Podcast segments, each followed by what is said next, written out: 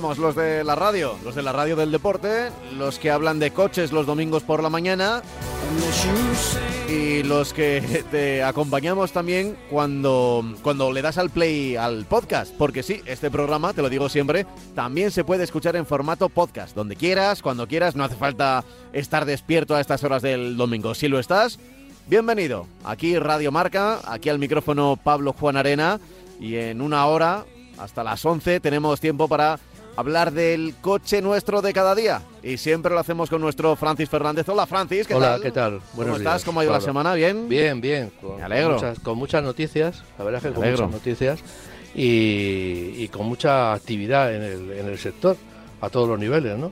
Entonces, bueno, eso, eso es bueno, que haya mucha, mucha actividad en lo que se, se genera de, de- de ventas de coches y de, de, vamos, de interés por el por la compra de coche y sobre todo también de que las marcas bueno están sacando algún producto nuevo no tantos como antes la verdad es que sí es cierto que que la, la cantidad de novedades, por decirlo de alguna manera, está ha bajado bastante, pero se nota que esto tiene, hay coches que tienen fecha de caducidad y, y, lógicamente bueno se están estirando más. Pero vamos bien, la semana muy bien, muy bien. Con lluvias además, que es estupendo. Ojo con las con al- para los conductores que salgan, pero pero bien con lluvias y bueno que, que- que necesitamos en todos los sitios, ¿no? Pues eh, lo que siempre se dice cuando llueve, que... que...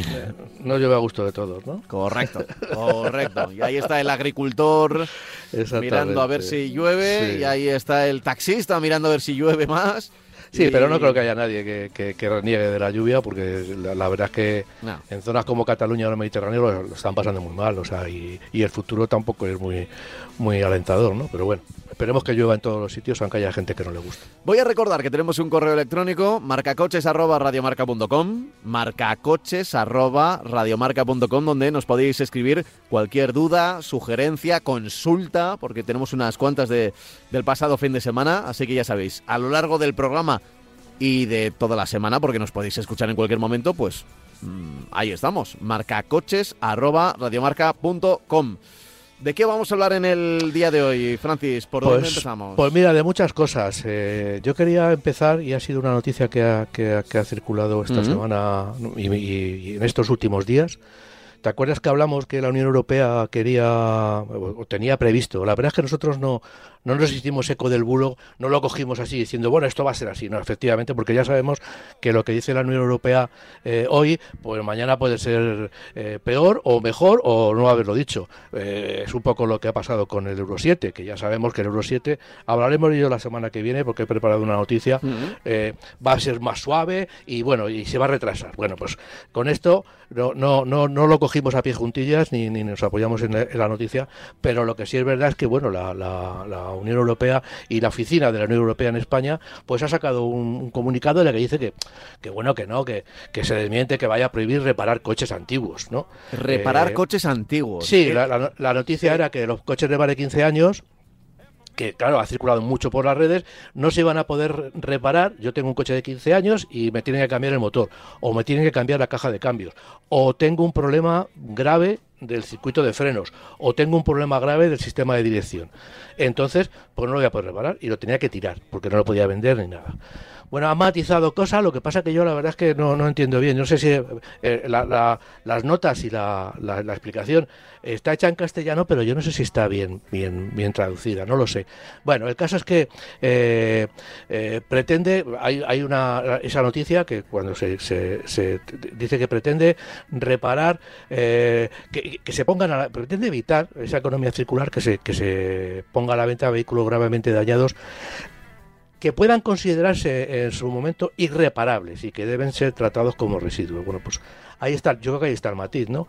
Eh, bueno, eh, desmienten ver, ese tema. sí, como, ca- como casi siempre en las normativas encontramos un, un buen fin o una razón por la que por la que surge esa normativa. Sí, sí. Que, sí, que- sí. que es lógica, o que puede ser lógica, pero luego a- al aplicarla en el caso práctico, pues claro, nos encontramos con que Claro. el titular de prohibir reparar coches de más de 15 Claro, años claro, claro. eh, es un poco absurdo, pero sí se No. entiende que, claro, que, que quieren quitar de la circulación Es que- igual coches que estaban ya muy dañados y Claro. que les hacen un apaño y los vuelven a meter, ¿no? En circulación. Eh, Sí, lo pone a prevención de circulación y lo vende. Bueno, eh, bueno, pues lo que pasa es que yo creo que esta normativa, lo que- de lo que se está hablando, por eso no le dimos mucho Paulo, no, vamos, no le dimos mucho Paulo, hablamos de lo que se estaba diciendo, pero no nos, as- nos ase- no, no aseveramos que eso iba a ser así, porque yo entiendo que hay normas eh, por encima de, que están por encima de esta, es decir, a mí no me pueden obligar a, tirar mi a tirar mi coche si yo no quiero.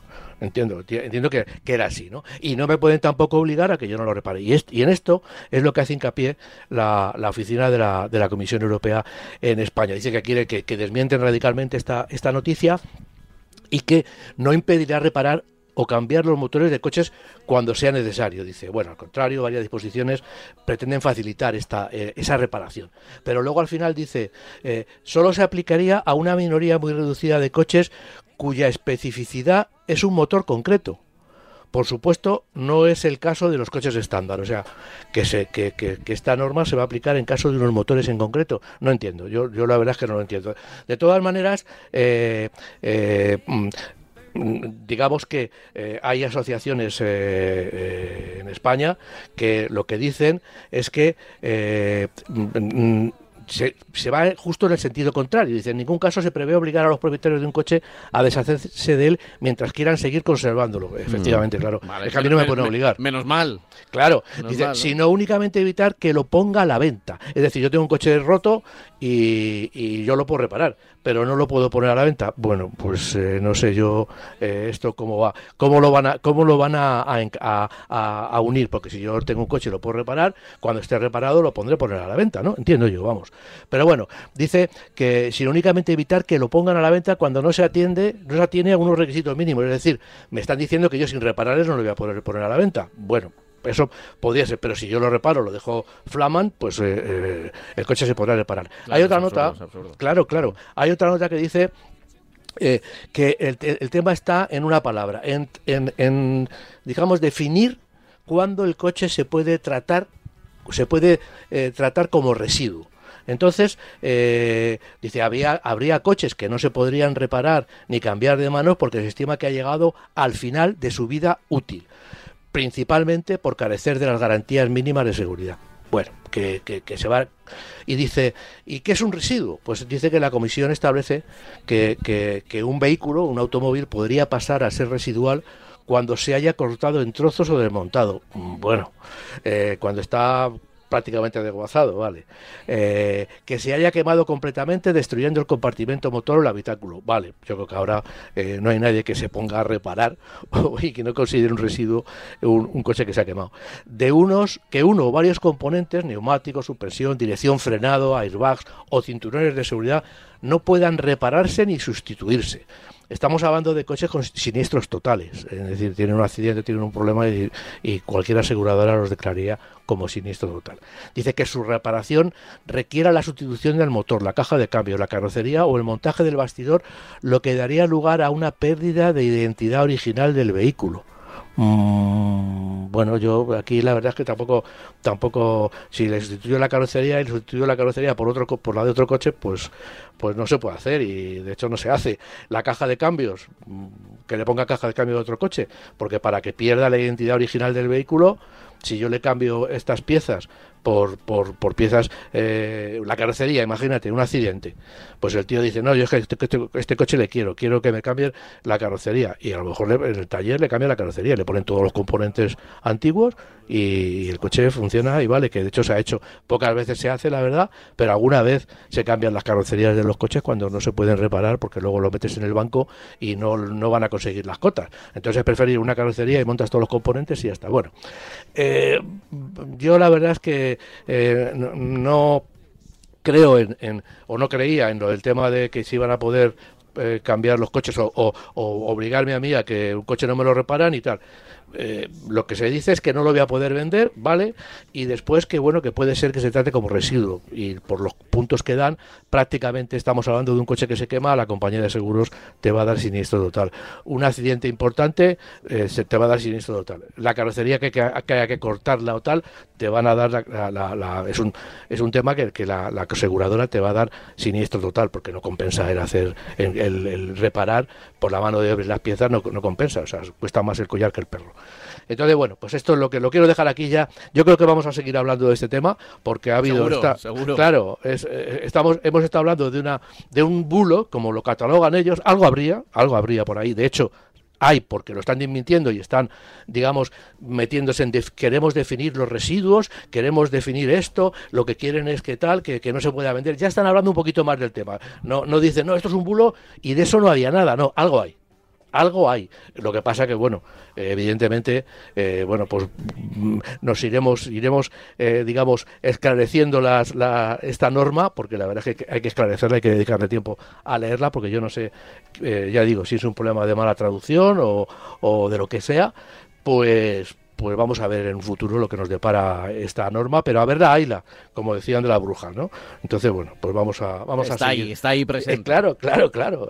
vamos a seguir hablando del tema, ¿no? O sea, yo, yo desmiento la norma, pero eh, pero digo que hay otra cosa que de la que estoy de la que estoy eh, escribiendo y de la que estoy eh, redactando una, una, una, reforma de lo que es la reparación de coches o lo que es un coche bueno, un coche malo y un residuo. ¿no? Bueno, hablaremos con el tiempo.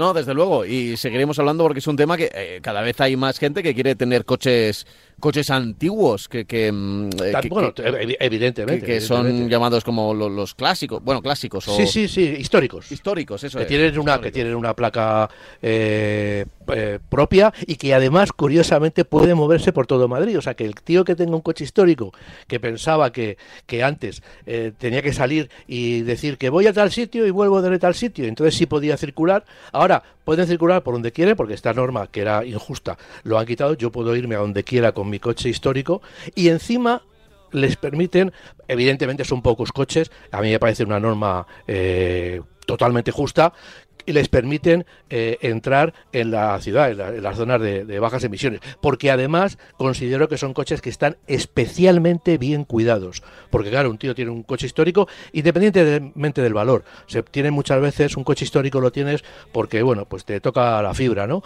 Y lo mantienes, lo guardas, le, le, le, tienes mucho aprecio.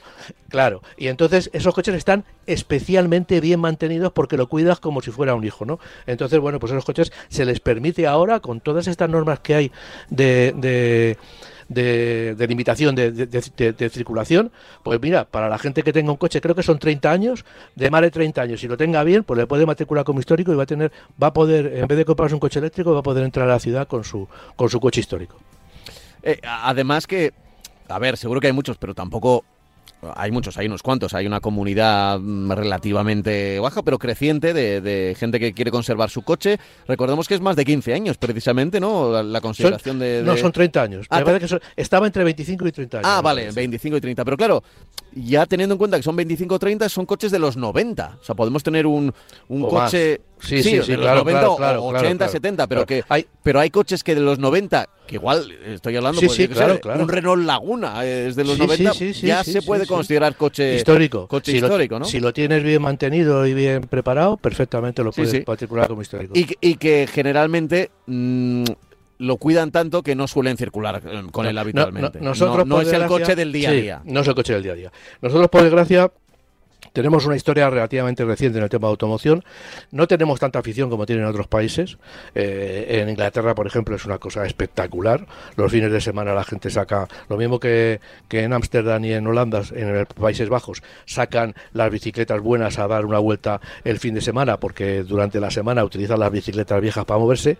Pues en, en, el Reino Unido la gente, los fines de semana y sobre todo los días que salen así, que que, que es raro, ya sabemos, los días que sale con un poquito de sol, pues sacan con sus descapotables clásicos y se dan una vuelta por, por, la campiña eh, inglesa. Y la verdad es que tienen una afición enorme porque tienen muchos coches, tienen evidentemente desde el principio de la historia del automóvil pues se están moviendo con, con coches, tienen, han tenido una industria muy floreciente y con mucha gama de vehículos, pero de todas maneras les gusta mucho conservar los, los, los, los coches antiguos, ¿no? Y la verdad es que es un espectáculo, ya digo, el verlos cómo los cuidan. Y luego hay una industria también de reparación, que, eso es lo que nos falla a nosotros. Hay una industria que tú tienes un, un coche antiguo y es raro que no haya un señor, una, un taller, un fabricante, un pequeño fabricante que te fabrique las llantas, que te fabrique eh, alguna, alguna, algún accesorio, algún recambio. Lo mismo, por ejemplo, que Michelin pues está, eh, eh, te fabrica neumáticos para coches clásicos. O sea, te, cuesta, te costarán lo que te cuesten, pero para un coche clásico con unas medidas normales, estoy hablando por ejemplo, de coches que tengan las llantas de madera, como antiguamente las tenían, pues ahí Michelin te va a ofrecer un tipo de un, neumático que tú le vas a poder montar en ese coche. O sea, que hasta ese nivel llegamos, ¿no? Aquí en España, pues estamos como muchas cosas un poco atrasados. Tampoco hemos tenido, ya digo, una gama muy amplia de coches históricos, como tú decías. Pues bueno, podemos tener coches desde los años 50, de los años 50 y tantos, de industria nacional. Y claro, tampoco había muchos coches de importación en, en esas fechas. Entonces, bueno, pues los coches históricos, a no ser que sea un coche que hayamos importado y lo tengamos aquí en España, pues es complicado que lo lo que, que, encontremos un coche muy antiguo. Pero con todo y eso, hay un club de 600, hay de, determinados eh, diferentes clubs de determinados modelos de coche, de mini y tal, y bueno, y la gente pues pues eh, se dedica a, cuidarlos, que es lo que hay que hacer, porque es una parte de, y muy importante de nuestra historia, y sobre todo de la historia personal. No, mola mucho, mola mucho los coches antiguos y la gente que quiere los coches antiguos porque es gente que, que es amante de la mecánica, ¿no? Y de y del placer de el placer de conducir, que eso también cuenta mucho. En fin. perdona, te iba a comentar, he hablado de, estábamos hablando de lo, de lo de los coches antiguos, de lo de darlos de baja y tal. Dice, eh, hay una noticia, que bueno, que es del año pasado, porque lógicamente la estadística es del año pasado, cuatro de cada diez coches tienen más de 15 años. Eh, coches de segunda mano, los coches que se venden de segunda mano, ¿eh? que no sé si han sido dos millones de vehículos que han cambiado de manos en, el pasado año. Bueno, pues en esa cantidad tan importante, eh, cuatro de cada diez, o sea, un 40% de los coches que se venden de segunda mano tienen más de 15 años. Eso es mucho, ¿no? Entonces, bueno, pues, pues eh, por eso por eso se habla tanto de esta noticia, hemos hablado tanto durante, o se ha hablado tanto, tanto para, para decir que existía como para desmentirla. Veremos en qué queda, como insisto. Ya, no me extraña. Eh, el parque es, es, ese otro amor por los coches antiguos a veces es el, el, obligado, ¿no? El obligado, el obligado. claro, no, tengo pasta para comprarme uno nuevo, tengo que comprarme uno de segunda mano que ya tiene unos años, lo utilizo otros años. Bueno, eh, eh, de, qué más hablamos en el marca de coches de hoy? hay otra noticia que a mí me preocupa mucho más que esta última que hemos, de la que hemos hablado, que son, yo lo he titulado como furgonetas peligrosas. Eh, las furgonetas no son peligrosas. Cualquier vehículo, si está en buen estado, no es peligroso.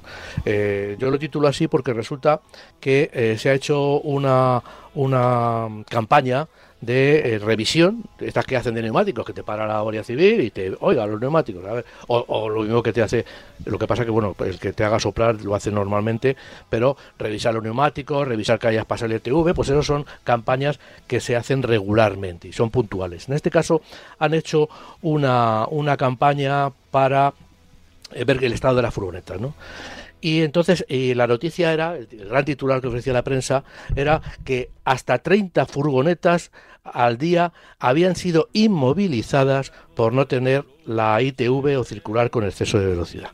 Eh, fueron 218 en total, o sea, 218 furgonetas que no tenían eh, pasada, que no pasaba el ITV. Eh, otras 325 en, esa campaña estaban, circulaban con los neumáticos en mal estado. En total, dice que el 54% de las furgonetas analizadas se salta la ITV y el 28,8% circula con sobrecarga. O sea, las estadísticas son, aquí eh, cuando en la nota que tengo redactada, digo, las estadísticas son tozudas, sí, pero es que es espectacular porque es que lo hemos hablado muchas veces aquí en algún tema, cuando vamos circulando vemos las furgonetas que nos adelantan, las furgonetas que están aparcadas, las furgonetas que circulan. Y, bueno, es una cosa, eh, no estoy hablando de las de Amazon y tal, estas que son recientes y, que nos, traen los paquetes a casa, pero que la verdad es que eh, hay un, hay un, bueno, digo las de Amazon o las de correos o las de todas las, las empresas, pero hay una serie de furgonetas que generalmente, por lo que se ve, han sido compradas de segunda o tercera mano, cuando ya la empresa eh, que, las, la, que las estrenó, pues ya se, deshace de ellas, las vende, y lógicamente, pues, pues eh, se venden por poco precio, y lo que me sorprende es que, bueno, pues hay que pasar la ITV. fueron de, de, mira, de, de 137.143 furgonetas controladas, fueron sancionadas 8.319. Eh, casi 3 de cada 10. Por no circular, por, perdón, por circular sin pasar la ITV. Y 8.852 por exceso de velocidad. A mí esto me da mucho miedo. O sea, me da mucho miedo porque, lógicamente, aunque la ITV, bueno, se puede hablar de la ITV, se puede criticar, se puede. Pero solamente el hecho de que tengamos que enseñar nuestro coche a un técnico que, lo que, que sabe de qué va el tema, pues ya mm, de esa forma lo que hacemos es corregir los fallos. Es decir, vamos ante, oye, voy a pasar el ETV. ¿Cómo tengo los neumáticos? los tengo mal, no, voy a pasar el ETV, los cambio. Eh, oye, si es que tengo las lámparas eh, fundidas, tengo una, una, luz de cruce fundida, voy a pasar el ETV. Bueno, pues tendré que cambiarla, o la llevo al taller o la cambio yo. En fin, aunque solo sea, yo mismamente voy a vigilar mi vehículo luego me, van, me pueden surgir cosas que no impensables, vamos, que no puedo eh, prever, eh, como contaminación, otros temas, o una, una rótula de, dirección que cuando la meten en el foso, pues aquello cruje y, canta. Eh, pero lógicamente las, la ITV es un elemento disuasorio para que la gente tenga coche en buen estado, porque no puede ser que, vayamos sin frenos y que lleguemos a, en un atasco, vayamos a frenar, nos quedemos sin frenos y nos llevemos a cuatro coches puestos por delante, porque generalmente una furgoneta pues puede cargar, son estas que pueden cargar hasta 3.500 kilos. Y 3.500 kilos de coche frenando con unos neumáticos desgastados, pues, pues puede hacer, puede, eh, digamos, tener, causar una avería muy importante a gente que, que, que, cumple con la norma y que está solamente aparcado en un atasco, eh, parado en un atasco. En fin, yo me parece muy bien que haya que hayan hecho la DGT esta campaña, pero también me parecería muy bien que las que la repitiera muy a menudo porque yo creo que, tenemos que quitar de, de, la circulación a esa gran cantidad de furgonetas viejas, de furgonetas que no cumplen con la norma, que, ni siquiera las llevan a pasar la ITV porque no la pasarían y yo creo que ahí es, es nuestra seguridad, o sea, es la seguridad del resto de, la, de, usuarios de, la, de las carreteras, ¿no? Eh, seguimos con nuestro. Mira, de, esto es que no me quería. Porque ya lo hablamos la semana pasada, no me quería tener demasiado, pero es que cuando vas andando se ven. Se ven. O sea, quiero decir, ves furgonetas que claramente no pasarían un test. La ITV. No, la ITV y, pruebas incluso. Sí. Eh, ¿por, qué? Pues porque se ve que tienen muchísimos kilómetros. A ver, e, en, en buena medida esto es porque las fabricaron muy bien. O sea, tenemos marcas de furgonetas, además sabemos las, las que las que más se utilizan son las que eh, las mejor hechas y que si, si viéramos su, eh, su kilómetros Sí, claro, es que se les hace... Son, igual son 400.000, 500.000 kilómetros. Exactamente, se les hace muchísimos kilómetros en muy poco tiempo.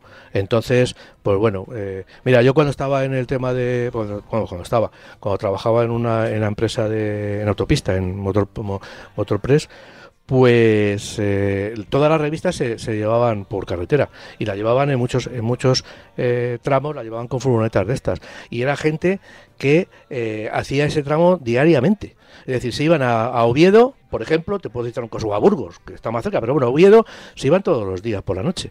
Por la noche cargaban, cargaban durante el día y cogían por la noche y cogían la furgoneta y se iban a Oviedo para estar por la mañana con la revista, con los periódicos, con toda la prensa en general.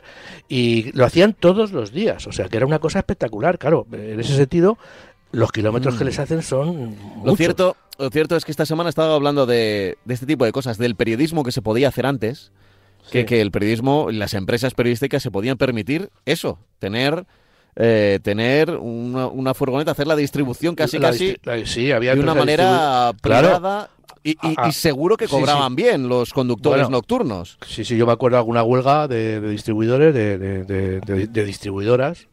Había, no sé si es Help, es Help, seguirá funcionando por ahí. Pero bueno, había muchas distribuidoras que se dedicaron a la distribución de revistas y de periódicos, la prensa diaria y la prensa semanal. Y, y, bueno, y nosotros alguna vez en alguna huelga, pues eh, se ha tenido que hacer una distribución particular. Hemos tenido que, tuvimos que fletar furgonetas y hacer la distribución a muchos sitios de España, o sea, porque, es importante. Entonces te quiero decir que eso es, vital la distribución. Entonces, del papel, con, internet cambió todo, pero sí, sí, claro, claro. Pero yo recuerdo, bueno, tengo un primo taxista en Pamplona, ya te he hablado alguna vez de él. Y, y, llegó a hacer distribución de, un periódico de Navarra, uno de los dos, no voy a decir cuál, pero de uno de los dos, a, pueblos. O sea, pueblos. Entonces mi primo tenía los taxis de Pamplona, suelen ser coches de alta gama. Sí. Eh, ahora ya igual algo menos, pero en ese momento era, famoso, era famosa Pamplona porque tenía pues Audis, Mercedes, eh, tenía sí, sí, eran Claro, para asegurar el negocio. Los taxis eran como como coches de, alta gama, ¿no? O, de marcas así más. Entonces mi primo tenía un Mercedes, un Mercedes bastante no, no, recuerdo cuál cuál era el modelo concreto.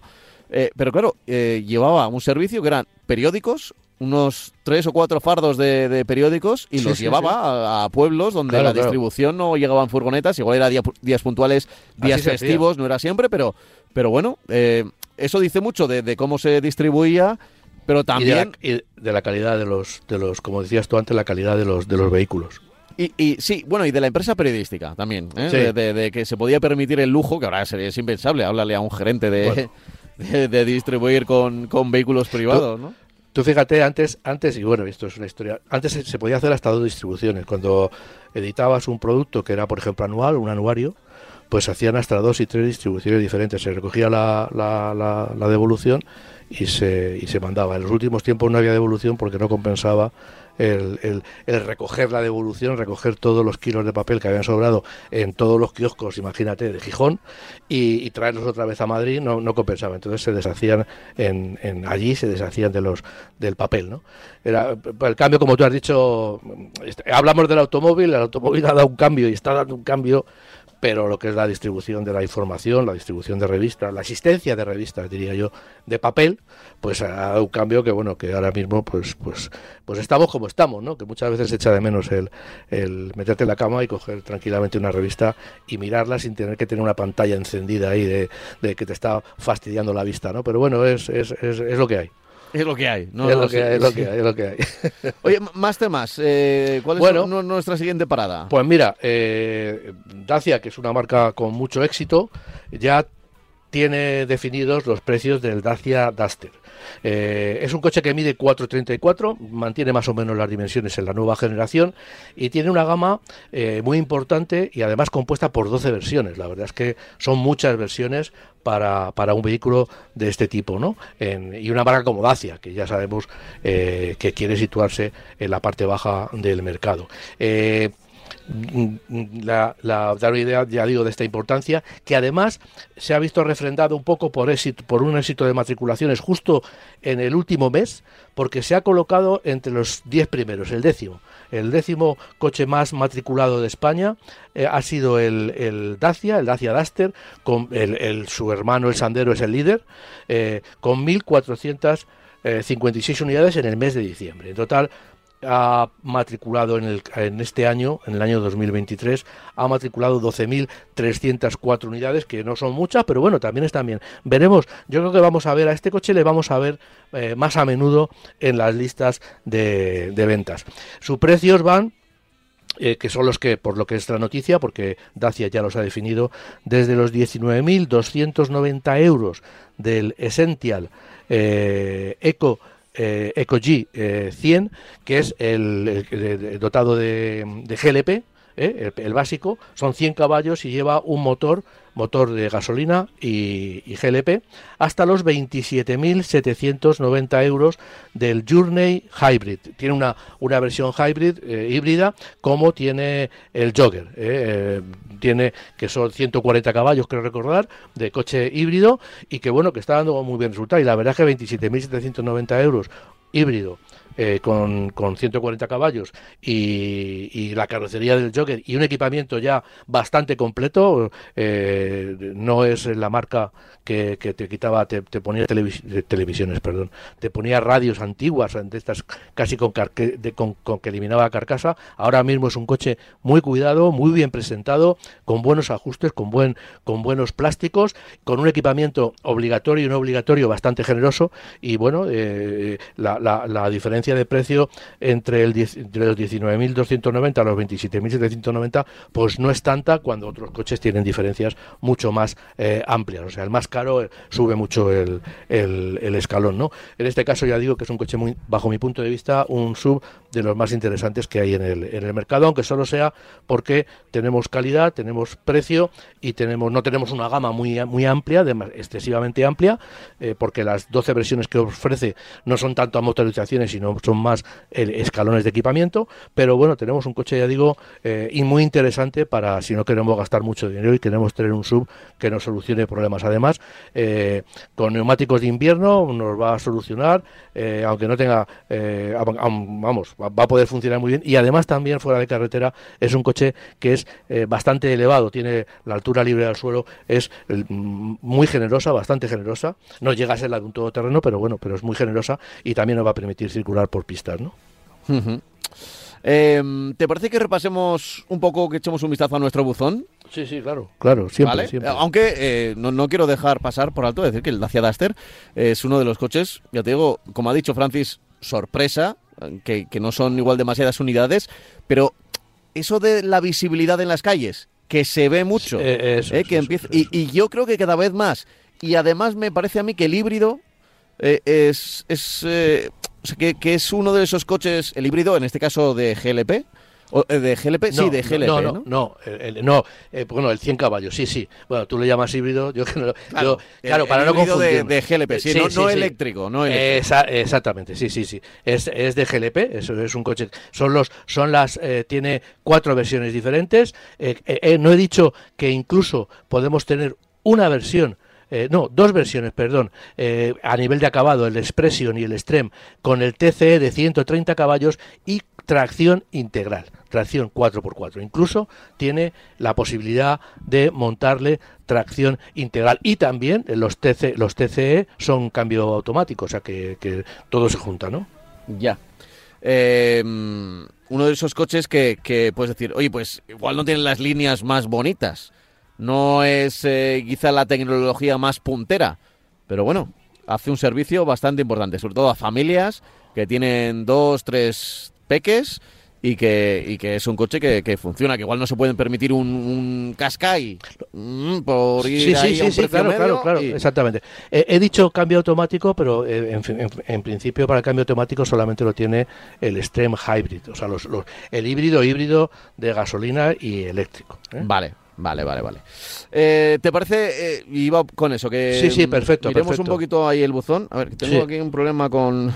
Porque siempre me pasa esto. Mira, eh, un comentario que nos hace Pedro sobre la contaminación. Hola, no quiero ser pesado, pero ¿qué pasa con los camiones, con los barcos y con los aviones? ¿Acaso no contaminan? Quizás deberían empezar por ahí en vez de molestar tanto a los pobres conductores de coches. Y digo otra cosa, ya que nos quieren obligar a cambiar, que nos den un vehículo a cambio que se parezca económicamente al nuestro, al que tenemos ahora, o bien que nos abonen el dinero real por el que en su día se compró el vehículo, ya que nadie nos avisó del problema que se avicinaba. Gracias, un saludo. Hombre, bueno, habla, habla tú, habla tú. comenta, comenta, comenta, A ver, yo primero, eh, estamos en plena transición y la transición es que, bueno, la vida de un vehículo pues tiene 10, 15 años. En esos años vas a poder seguir comprando el coche. Es verdad que ahora los eléctricos son más caros, pero esto de la contaminación que dice, yo quería... Eh, me, cuesta ir un poco en contra de un oyente, ¿eh? pero, pero mm, es verdad. Los camiones, los barcos y los aviones contaminan e incluso contaminan más que, que un coche.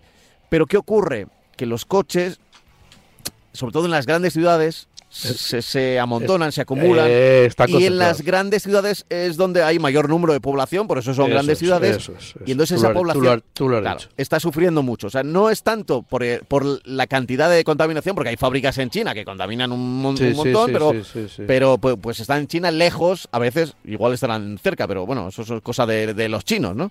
Eh, y, de, y de lo que hacen con su país y con su polución. Pero lo, de lo que se trata es que una ciudad como Madrid, como Barcelona, como Málaga, como Bilbao, como Sevilla, que eh, intenten eh, est- estar más limpias, que no tengan Eso pequeñas es, chimeneas en cada coche Eh, sacando, eso es, eso es. sacando una pequeña contaminación. De eso se trata. No, Yo no lo que- de, de- Yo lo que creo eh, es lo que tú lo que tú estás estás diciendo. Lógicamente, cuando concentramos no solamente los coches, porque bueno, hay que hablar de la contaminación en general y se está poniendo demasiado el eh, se está haciendo demasiado hincapié en el automóvil. Pero bueno, eh, en una ciudad, pues hay un son eh, concentraciones de personas, concentraciones de personas que se mueven, que calientan sus casas con unas calefacciones, que, que, van a restaurantes que tienen en las cocinas pues eh, hirviendo aceite que está eh, sacándolo a la, a la atmósfera, es decir, hay concentración de gente y también concentración de eh, elementos contaminantes. Entonces, ¿qué es lo que pasa? Pues que la contaminación es mucho más pronunciada en una ciudad y se demuestra por todos los problemas que hay eh, dentro de las estadísticas que hace regularmente nuestros responsables sanitarios. Entonces, eso está demostrado en todo el mundo. O sea, no es un problema de España, es un problema de todo el mundo que afecta a concentración de gente viviendo en una gran ciudad. Pues eh, contaminación, porque nos movemos y hacemos miles de cosas que contaminan, que emiten CO2 a la atmósfera y eh, la gente sufre. Eh, con respecto al cambio climático y con respecto a, la emisión de gases invernaderos, de efecto invernadero, evidentemente un camión un avión sobre todo y un barco están emitiendo muchísimo más. Lo que pasa que emiten de una forma, están contaminando y, y creando problemas de efecto invernadero. Pero digamos que eh, no digo que no sean tan graves, que afectan menos directamente a las personas, que vas al médico y te dicen, oye, tú tienes esto y esto es provocado por esto otro, por esta contaminación. Mientras que eh, si vives tú en el campo, el avión está circulando por encima de ti y bueno, no te, eh, va a tener efectos o tendrá efectos a futuro, mm, no quiero ser agorero, quiero que, pensar que se van a corregir, pero, pero tendrá efectos a futuro pues igual de graves que los que están teniendo ahora mismo las grandes ciudades con esa punto, con esa contaminación eh, eh, concentrada en un punto ¿no? Eh, bueno eh, el oyente nos dice que, que nos deberían cambiar y tal se está avisando desde hace mucho tiempo. Es decir eh, hace, hace muchísimo tiempo que se está avisando. Otra cosa es que se estén haciendo cosas eh, importantes eh, de- desde el punto de vista de las administraciones. Pero lo que sí es verdad es que llevamos muchísimos años y de hecho todas las normas euro que han sacado la Unión Europea desde hace 30 tra- o 30 y tantos años, desde el, el empleo del primer catalizador, que lo copiamos de Suiza, que ya lo utilizaba, eso es porque la situación, digamos, este, se, intentó eh, atajar, es decir, los coches de gasolina empezaron a utilizar catalizadores porque hubo una norma europea que nos obligaba, nos obligaba a hacer ese cambio. Y estamos hablando de los años 80, cuando empezaron los catalizadores. Un poquito antes, está, bueno, no, en esos años también estaban, eran obligatorios. En Suiza no se podía vender ningún coche de gasolina sin tener catalizador. Luego ha salido lo del, lo del tema del diésel, todo, toda la evolución que hemos tenido desde las primeras normas euros hasta ahora la que, la que se aplica ahora mismo, que es la Euro 6. Entonces, bueno, ha habido un- una, eh, digamos, una, una eh, eh, técnicamente ha habido un desarrollo de medidas anticontaminación y lógicamente eso era un aviso para, para, para navegantes. No se pueden, no, no, no puede decir el oyente que no se sabía, se sabe desde los años 80 con el tema de la contaminación. O sea que, bueno, ya digo, el catalizador se hizo para que las ciudades no Sí, olieran a ver, yo, ahí sí que entiendo, quemada. ahí sí que entiendo al oyente que igual, oye, que cuando fue al concesionario, el, Ah. el, el tipo del concesionario que le vendió el coche no le dijo, oye, que igual dentro de unos años este coche no puede entrar dentro de, de Ah, la ciudad, bueno, ¿no? sí, pero es que eso no lo sabía.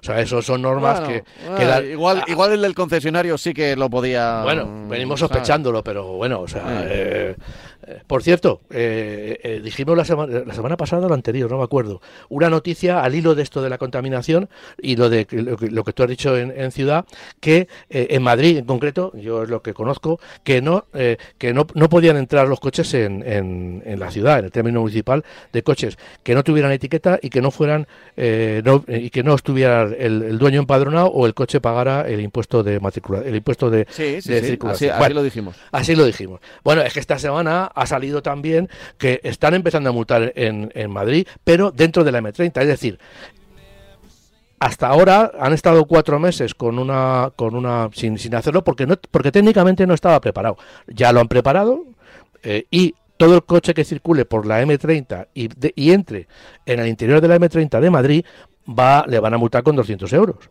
ya está listo y ya no te van a mandar una carta. Sin etiqueta, o sea que no... Sin etiqueta, sin etiqueta. Y no te van a mandar una cartita diciendo, oiga, usted ha entrado en Madrid, sepa usted que el día 1 de enero, tal. Pero es que también, o sea, pero eso que ha dado lugar a, a, decir, bueno, pero ¿en qué quedamos? ¿Que se podía entrar en Madrid o no se puede entrar en Madrid? No se puede entrar en Madrid. O sea, no se puede entrar en Madrid con un coche sin etiqueta que no sea de Madrid. Entonces, un señor que vive en Ávila viene a Madrid con su coche sin etiqueta y no puede entrar en Madrid. No, no puede entrar en el término municipal. Lo que pasa es que mientras que en la M30 ya te están multando, en el interior, si entras en la ciudad de Madrid y no pasas por la M30, pues puedes circular, claro, puedes circular mientras no te pillen. Si te paran, pues seguramente te pondrán la multa. Si no, de momento, y digo de momento porque claro, es, es una cosa muy, muy gorda, muy gorda, pues poner cámaras en todas las entradas de Madrid, en todas las carreteritas, en todos los sitios, para mm, ver si un coche entra o no entra, pues todavía no está, no, no sea, no sea, yo creo que ni siquiera se han puesto a la labor. Lo que pasa es que la M30 es mucho más sencillo, en la M30 que ya tenían un sistema de cámaras para exceso de velocidad, pues ya lo han puesto y bueno, ahora mismo, ya digo, yo no sé qué grado de efectividad tendrán todas las cámaras han puesto han puesto en los últimos tiempos 250 más a sumar a todas las que había. Pues no sé qué grado de efectividad va a tener, pero que sepan los conductores que no tengan que no vivan dentro de, la zona de la M30 y que no estén no, les van a les van a poner una, una multa, ¿eh? les van a poner una multa de 200 euros porque le van a pillar, yo creo que sí o sí. Sí, eh, va a ser difícil. Sí, que no se despisten, que no se despisten, que, luego no digan, bueno, que, no se despisten porque luego no me da cuenta, bueno, pues no me da cuenta de 200 euros. Sí, esto que se suele decir, bueno, que se suele decir, que el desconocimiento de, claro, de, la norma no, claro, claro, no implica que no haya que pasar por, eso. es que claro, es que se está hablando, no, es que eh, eh, empiezan a claro, una cosa es que multen, que no pasa en el resto de la, del término municipal de Madrid, pero los coches, ya digo, que no sean, eh, no vivan en Madrid, no estén empadronados su conductor o no tengan el impuesto de, de, circulación, pues ya llamémosle así, pues pues no van a poder entrar en, en, Madrid, no pueden entrar en Madrid y si les pillan, pues les multarán. Eh, tenía aquí por aquí otro coche, eh, otro otro correo electrónico para pasar al siguiente. Eh, a ver, mira, pues precisamente del tema, ¿eh? Yo creo que era del tema. A ver, eh, es, un, es un caso especial, específico. Igual no es demasiada gente, pero me, ha parecido bien traerlo porque estoy convencido de que dentro de la ley habrá, habrá sus... Eh, habrá sus excepciones. Dice, buenos días, por no extenderme en, en demasía, soy minusválido, con una discapacidad del 80% y usuario de un vehículo Nissan Note. Eh, de 16 años. Tiene 16 años. En estado impecable con su ITV pasada. Yo entiendo, no lo dice en el correo, pero entiendo que no tiene pegatina el coche. Entiendo, ¿eh? No, no sé, 16 años eh, yo creo que no tiene. Dice, eh, ¿Puedo acceder al centro de Madrid? En caso negativo, ¿me tengo que comprar un coche nuevo? Gracias. Claro, ¿qué ocurre con los coches marcados con, pegatina de Hay una serie de, excepciones, hay una serie de excepciones y yo ahora mismo reconozco que no, que no lo tengo en, la cabeza. Eh, hay una serie de excepciones, como por ejemplo ambulancias, vehículos de reparto, furgonetas. Hay una serie de excepciones a esta norma eh, que sí van a poder eh, podían entrar y que sí van a poder entrar. Y a mí me parece me suena un poco pero no quiero no quiero eh, lanzar las campanas al vuelo lo tengo que comprobar. Voy a meterme en internet y voy a ver y voy a ver. Vale bueno todavía tenemos 15 minutos de programa eh quiero decir que tienes tiempo si quieres vamos hablando mira si quieres hablamos hablamos por ejemplo del panda. Ah vale vale hablamos del panda. A ver Es que aquí Eh, te veo ahí. Sí, estoy. eh, la estoy- central de datos ahí. de- Estoy aquí en la central de datos. A ver, mira, cuatro excepciones que permitirán circular. Las excepciones. A ver, que estoy en el ayuntamiento. Eh, estén domiciliados, personas titulares de tarjeta de estacionamiento. Para, mira, sí, los, los vehículos empleados para trasladar a personas titulares de tarjeta de estacionamiento para personas con movilidad reducida. Yo no sé si será este esta persona, si pueden. A ver, eh, tiene una minusvalía circular. del 80%, pero entiendo por lo que dice el texto que, que, que, digamos como que vivan en Madrid, o sea, que, que estén dentro de Madrid, ¿no? No, en este caso, en este caso, digamos que, que eh, eh, la norma esta de, no poder entrar dentro de, de Madrid, eh, pues hay las excepciones. La Claro, pero- no, ah, entrar- vale, en- vale, vale, en- pero no, porque si fuera residente ya, ya le valdría Sí, el coche. Claro, pero estoy hablando de la gente que no se, que no, que, que la gente que no puede entrar. Vale, en, vale, vale, En, vale. en la M30 hay excepciones. Evidentemente estamos hablando de que las excepciones son estén domiciliados en Madrid o el coche tenga el pague el impuesto de vehículos de tracción mecánica. Y además dice que tenga ot- otra excepción que sí pueden entrar en, en- en la ciudad, en, en Madrid, en el centro de Madrid, por dentro de la M30, per- a personas titulares de tarjeta de estacionamiento para personas con movilidad reducida. O sea, esto está muy claro Vale, vale. que, que, que esta persona Pues mira. puede seguir circulando con su coche sin ningún tipo de problemas. No tiene que comprar eh, coche nuevo. No, no tiene que comprar coche nuevo, efectivamente. damos una buena Dice, noticia a nuestro hay, otra noti- hay otras excepciones, por ejemplo, los vehículos que no sean turismos, camiones, furgonetas, motocicletas, ciclomotores, y los vehículos que estén, de lo que hablábamos antes, los vehículos que estén considerados históricos siempre que cumpla la normativa vigente. Bueno, entonces, bueno, pues sí, yo creo que, que vamos, sin, sin ninguna duda, por lo menos eso es lo que dice el ayuntamiento, se, se va, se va a poder entrar, pueden entrar en Madrid con su Nissan Note, va a poder entrar en Madrid aparcando en las plazas que tiene reservadas para vehículos, para, para personas eh, con movilidad reducida y ya está, y sin problema, o sea que para él, de- en este sentido, no cambia, no cambia nada, de momento. Eh, me decías que me ibas a hablar de, del sí, Panda. del Panda. El Panda es una es un coche tradicional, es un coche que, que nos, nos trae muchos recuerdos, eh, porque de hecho fue un coche que SEA lo vendió bastante, un coche sencillo, una, una cosa, el Panda, el primer Panda era completamente sencillo, ¿no? Era un coche espectacular en ese sentido, eh, no tenía casi nada, ¿no? Y, y bueno, y el, y el, y ahora pues eh, sigue teniendo la misma carrocería, no la, no la que fabricaba SEAT, evidentemente, ha habido varias generaciones, en esta última generación, que empieza a venderse con, con la fecha de 2024, pues eh, lógicamente pues no puede estar, eh, digamos, fuera de, de lo, de lo que mandan la norma y la, y la, y la moda, bueno, más, más la norma que la moda, que es reducir los consumos, tiene que reducir los consumos, y para eso lo que ha hecho ha sido sustituir toda la, toda la parte mecánica, el motor, ahora monta un motor de 1.0 eh, litros de tres cilindros y le añade un sistema de hibridación ligera.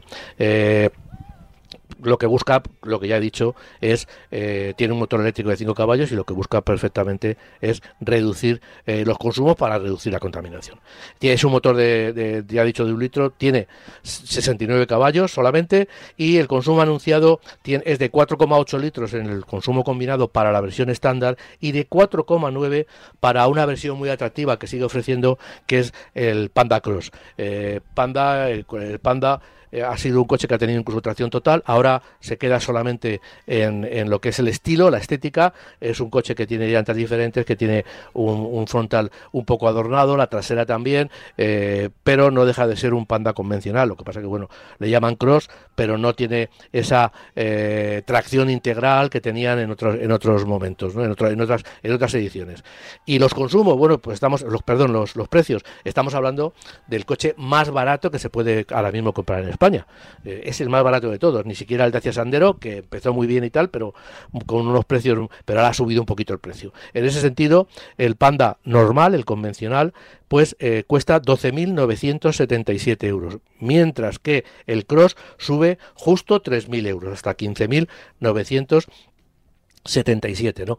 Y bueno, yo creo que es, un coche muy interesante en el sentido de, vamos, como un, si queremos un coche eminentemente eh, ciudadano, va a tener, tiene la etiqueta eco, ¿eh? o sea, como hemos hablado siempre, no vamos a hablarla otra vez, pero bueno, los coches con, con hibridación suave, esto que tiene una pequeña batería y este en este caso tiene un motor eléctrico de 5 caballos que hace las, las funciones de alternador y de motor de arranque, entonces lo que tienen es que, eh, pues la, todavía la normativa, cuando la cambien, lo que pasa que las cosas de Palacio pues van excesivamente despacio, pero bueno, cuando la cambien, pues este este este coche pues tiene ya digo todavía cuando si, si, los, que, se sigan matriculando en estos momentos pues siguen teniendo una, una calificación de etiqueta eco que le va a permitir moverse eh, por estos por estos sitios en los que los que hemos estado hablando en los que muchísimos coches con etiqueta no van a poder circular.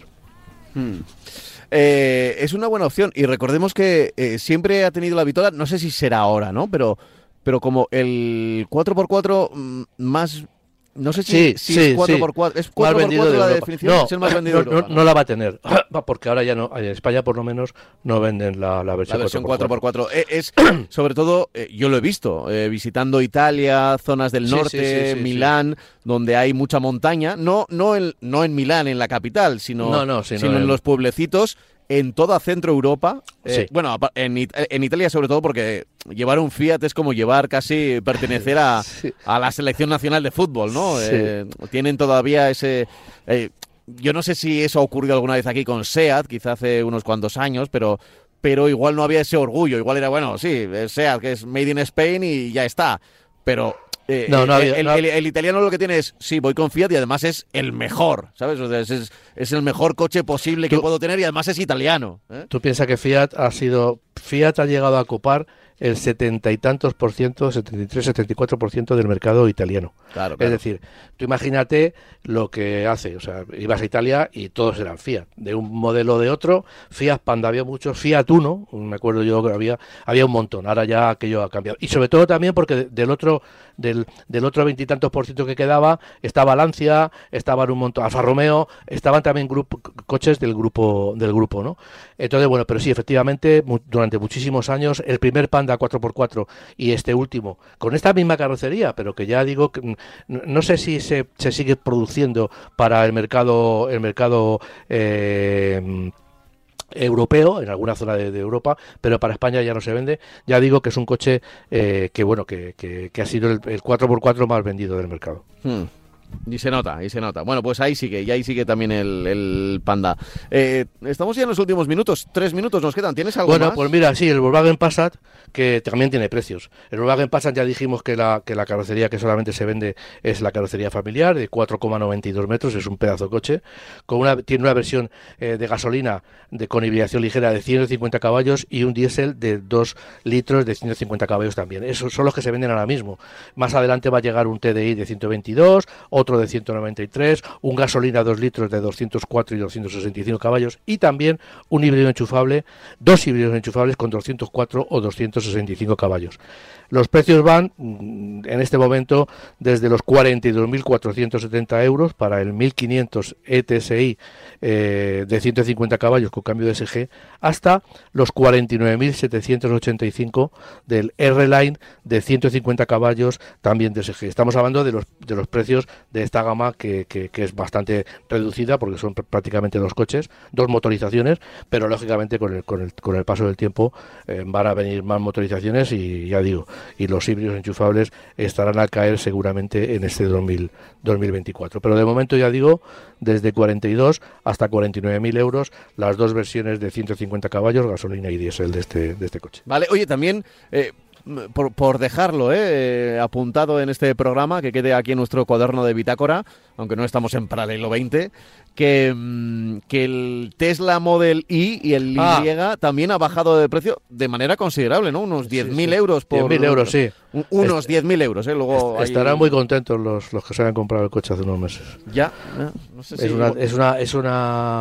A mí que me perdonen los de Tesla, pero a mí me parece que es una, una, mm, una operación comercial... Eh, pues bastante, bajo mi punto de vista, o sea, 10.000 euros que, te digan a ti que te has comprado, que te han entregado el coche hace tres meses o cuatro meses, no sé si este descuento, esta reducción de precio, no sé si la están aplicando desde hace mucho tiempo o poco tiempo, pero aunque te hayas comprado el coche hace seis meses, pues te digan que los coches ahora en vez de 50.000 van a costar 42.000, pues me parece que se te queda un poco, un poco cara tonto, pero bueno, eh, es una política comercial y con eso, lógicamente, bueno, se van a beneficiar todos los que tengan el coche. Otra cosa es que los que lo los, perdón, los nuevos. Eh, otra, otra cosa es que los que lo tengan, pues, pues cuando vayan a sustituir el coche, pues no se compren un Tesla.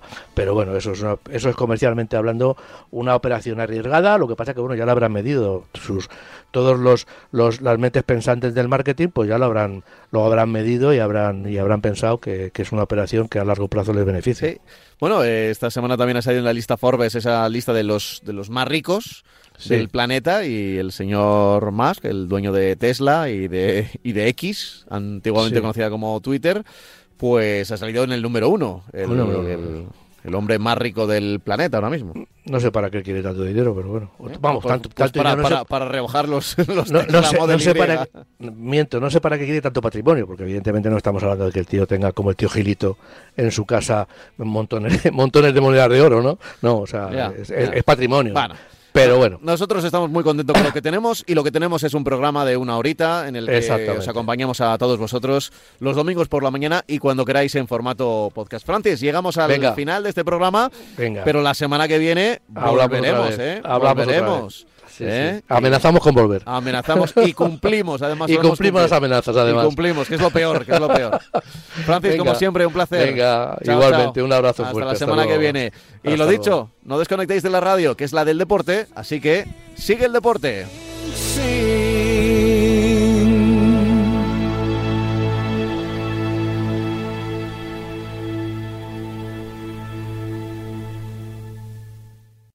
Radio Mar.